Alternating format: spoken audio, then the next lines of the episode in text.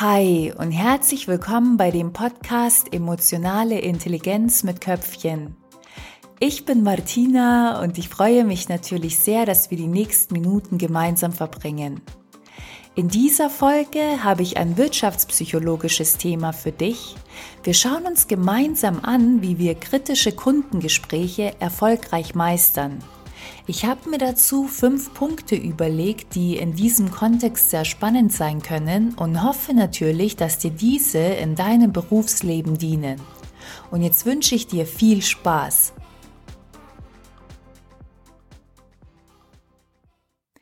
Es heißt ja bekanntlich, der Kunde ist König und ich möchte dem einen zweiten Gedanken daneben stellen, nämlich den, dass es am schönsten ist, wenn wir Menschen uns auf Augenhöhe begegnen. Und das führt mich auch schon zu dem ersten Punkt, zu der Haltung. Die Haltung spielt eine wesentliche Rolle, wenn wir in die Gesprächsführung gehen, denn sie beeinflusst nicht nur, wie wir uns fühlen und dementsprechend geben, sondern auch den kompletten Gesprächsverlauf.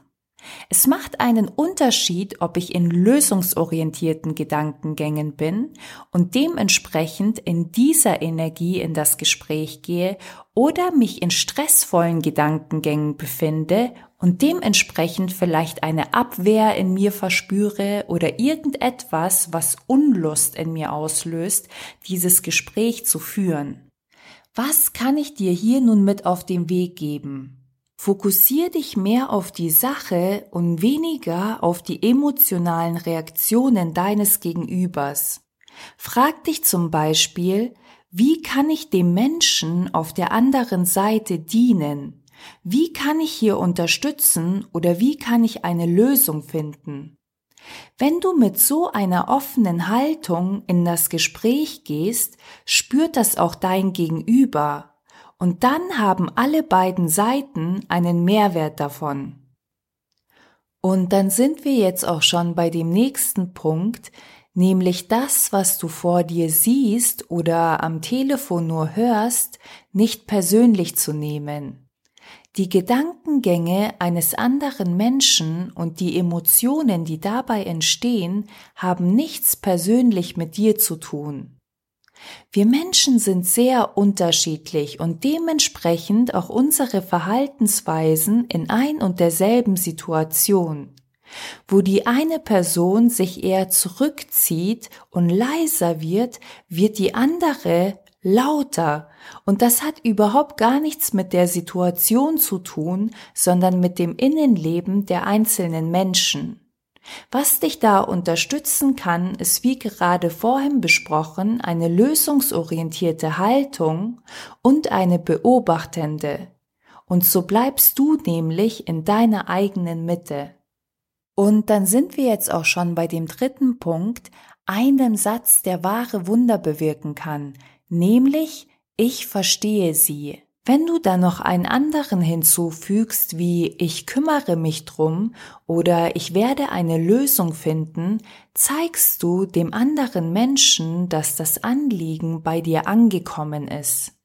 Und es besteht hierbei eine sehr große Wahrscheinlichkeit, dass die emotionale Reaktion auch runterfährt. Denn der andere Mensch fühlt sich in dem Moment verstanden und das schafft natürlich Vertrauen und Zuversicht. Wir hatten ja anfangs über die innere Haltung gesprochen und jetzt möchte ich noch auf die äußere eingehen, auch Körpersprache genannt. Wenn du eine aufrechte, gerade Sitzposition einnimmst und paar Mal tief ein- und ausatmest, suggerierst du deinem Körper Selbstbewusstsein und Selbstvertrauen.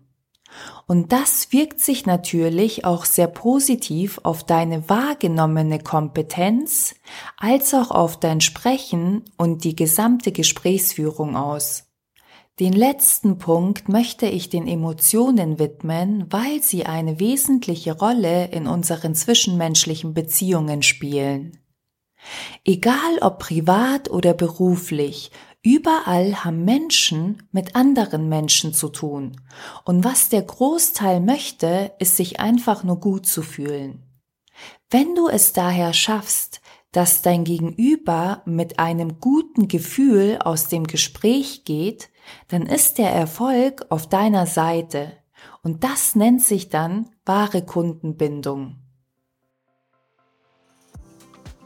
Ich hoffe, die Podcast-Folge hat dir gefallen und hat dir einen riesengroßen Mehrwert in deinen Kundengesprächen beschert. Lass mich das doch gerne über einen Kommentar auf YouTube, Instagram oder eine Bewertung wissen. Ich freue mich, wenn du diese Folge mit ganz vielen anderen Menschen teilst und noch mehr freue ich mich, wenn wir bald wieder voneinander hören. Bis dann, deine Martina.